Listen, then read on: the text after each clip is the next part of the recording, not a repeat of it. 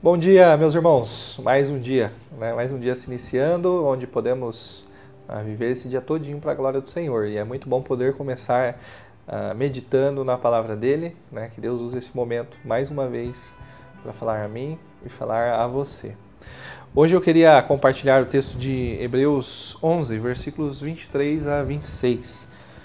Hebreus 11, 23 a 26 diz assim: Pela fé, Moisés, recém-nascido, foi escondido durante três meses por, seu pai, por seus pais, pois estes viram que ele não era uma criança comum e não temeram o decreto do rei.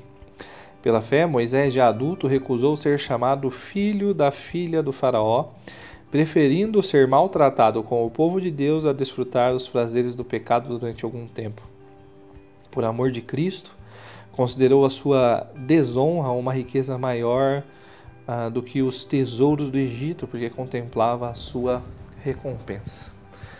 Você gosta de sofrer? Né? Eu não gosto de sofrer. Né? Eu certamente o irmão aí, você que está me ouvindo também não. Né? O que nós gostamos é de desfrutar da vida, né? dos prazeres, de prazer. Não há problemas, né? como eu disse já outra vez, não há problemas em você querer desfrutar de prazer. Uh, como já disse, fomos criados, dotados dessa, dessa capacidade e também com esse anseio, mas por diversas vezes vamos nos deparar com um conceito de satisfação, de felicidade totalmente distorcido. Né, a partir do texto de hoje, quando nós olhamos aí então a, a vida de Moisés, nós podemos aprender algumas lições. Né? E veja o que Moisés recusou né? nos versículos 24 a 25. É, ele recusou as riquezas do Egito, né? a herança que ele receberia, estar dentro do palácio do faraó, né?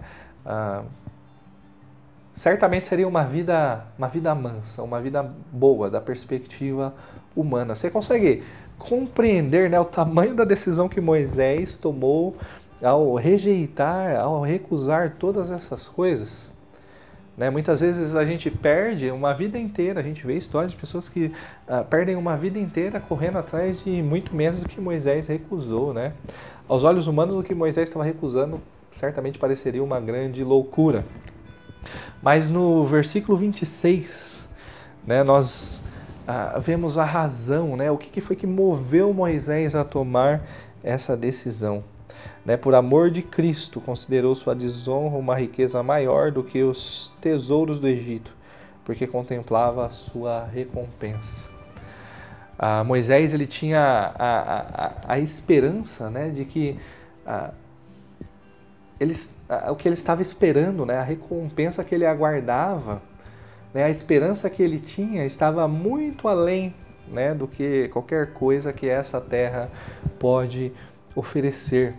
Né? Ele considerou ah, uma honra muito maior né, você é, estar sofrendo junto do povo de Deus do que as riquezas que o Egito poderia estar oferecendo para ele.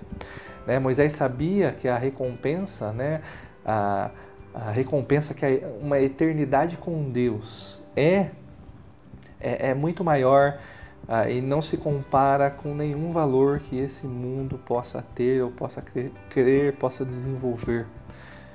Né? E a partir dessa, desse desapego né? e dessa esperança que Moisés tinha né? e dessa valoração daquilo que está lá na eternidade, e então a decisão do Moisés né, nesse sentido, eu queria que você pudesse pensar um pouquinho, né, refletir, medir né, que tamanho que é o seu amor por Cristo.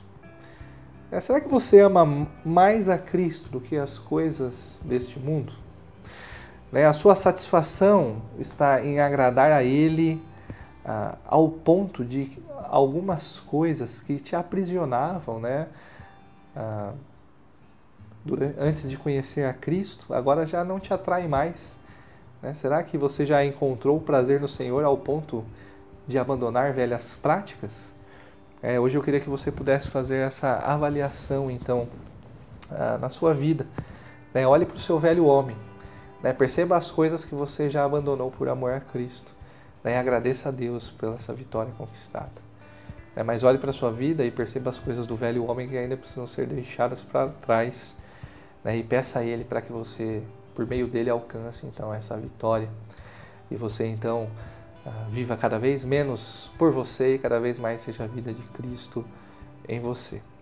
E que você possa de fato reconhecer que aquilo que nos aguarda na eternidade, nada que esse mundo possa oferecer se compara. E que você viva pensando lá.